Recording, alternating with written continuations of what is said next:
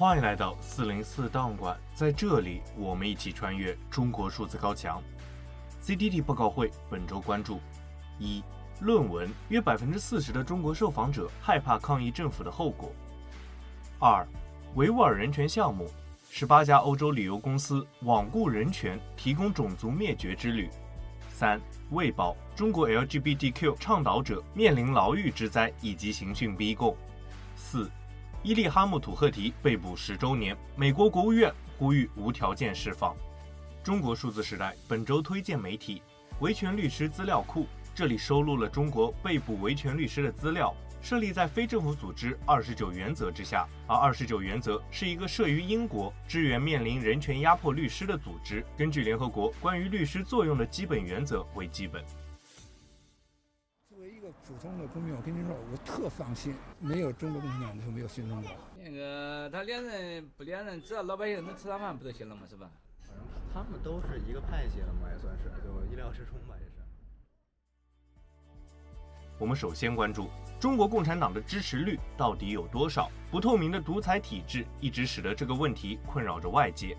然而，这个问题一定程度上又决定了中共当局的合法性。经济学人在十六日报道了一篇学术论文，该论文指出，中共支持率应该位于百分之五十至百分之七十之间。然而，由于无法完全消除受访者隐瞒偏好的动机，所以这一数字只是上限。中国数字时代编辑找到了该篇论文，并且在阅读之后发现其结论很有力地反驳了一些中共长期拥有超高支持率的民调真实性。并且用数字说话，指出了这些民调距离真实民意至少有百分之二十五的误差。首先，论文在摘要中指出，以哈佛大学为代表的一些西方学术机构，其研究指出中共的支持率长期在百分之九十以上，并且这些民调都假设中国公民不会出于政治恐惧而在调查中歪曲自己的观点。由此，学者们得出的结论是，中共享有真正的合法性，这大概来自于它促进经济增长、提供公共服务以及说服民众相信政策成功的能力。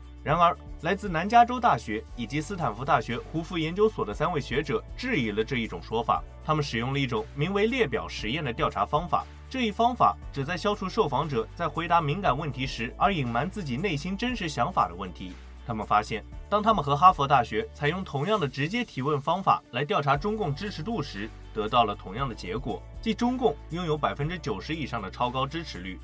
然而，经过列表实验，他们的结论发现，中共支持率的上限应该位于百分之五十至百分之七十之间，而且直接提问做出来的民调应该高估了真实民意百分之二十五以上。中国数字时代阅读哈佛大学的报告后发现。该报告并未使用任何应对敏感问题测量的调查方法。然而，哈佛大学有着世界一流的实验政治学者，并且在其他多份报告中都对敏感问题进行了列表实验。中国数字时代编辑通过查阅资料还发现，至少从2017年开始，全球范围内都对于独裁非民主国家的民调提出了质疑。比如，有多位学者发表论文质疑俄罗斯总统普京的高支持率。而 VDAM 等世界顶级的政治学研究机构都会考虑对于敏感问题进行类似列表实验，但是编者并没有发现哈佛大学从2003年开始到现在的民调有过类似的改进。截至目前为止，编者也并没有找到哈佛大学民调具体的问卷问题。不过不可否认的是，哈佛大学的民调也有着受访者人数众多、问题详细以及持续性民调等优点。此外，这三位学者的研究还有一些重要的发现。大约百分之六十五的受访者认为中国政府为人民服务，并且积极响应民意，并且百分之五十的人认为中国政府的体制是最好的。还有大约百分之四十的受访者表示，因为害怕政府镇压，他们不敢参加抗议政府的活动。不过，三位研究员也表示，如果问题不那么直接地牵涉到领导层，政权支持率会进一步下降。这表明列表实验可能也无法完全缓解偏好伪造的动机。该报告还有着另外一个重要的发现：许多学者认为城市精英是中共主要的潜在挑战者，这一说法并不成立。相反，他们发现没有任何证据表明富人、受过教育的人以及城市人是中共的主要批评者。最后，三位作者表示，他们的研究表明，中国公民不会因为恐惧而在调查中歪曲政治观点的假设是错误的。因此，他们希望以后学者在发表涉及中国的民意调查时，应该考虑到这一问题。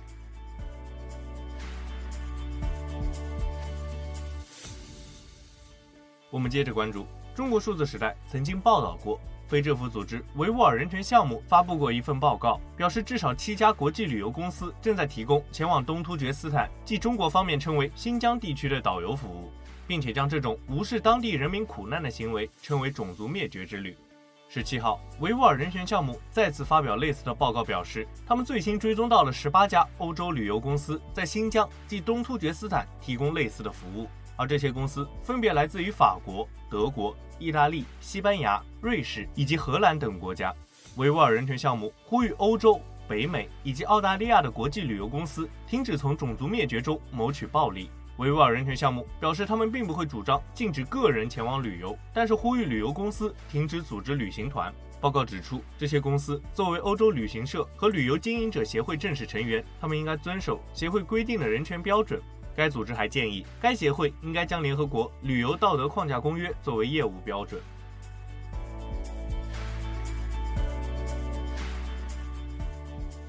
我们接着关注，《卫报》十五号发表了一篇文章。讲述了中国 LGBTQ 倡导者面临着政府的打压，处境艰难。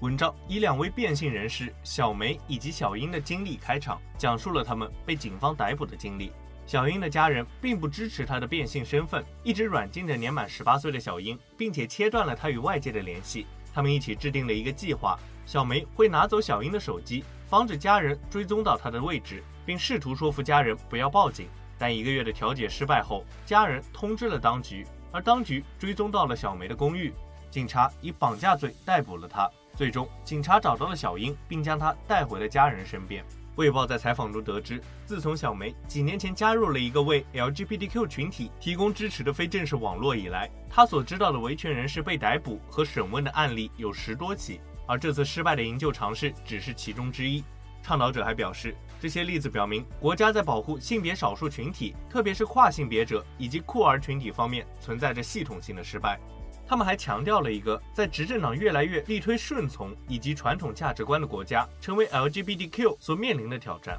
卫报表示，小英和小梅的经历并非个例。近年来，中国的 LGBTQ 群体在中国共产党对于公民社会以及言论自由的更广泛打压之中受到了影响。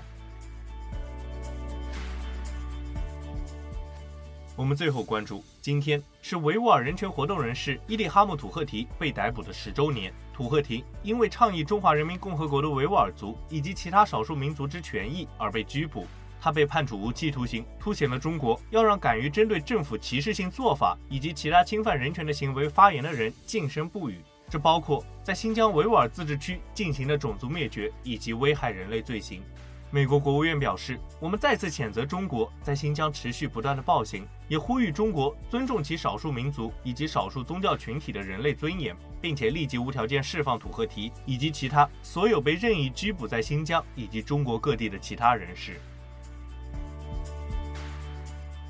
以上就是本次报告会关注的全部内容。中国数字时代 CDT 致力于记录和传播中文互联网上被审查的信息，以及人们与审查对抗的努力。欢迎大家通过电报、Telegram 平台向我们投稿，为记录和对抗中国网络审查做出你的贡献。投稿地址请见文字简介。阅读更多内容，请访问我们的网站 cdd.media。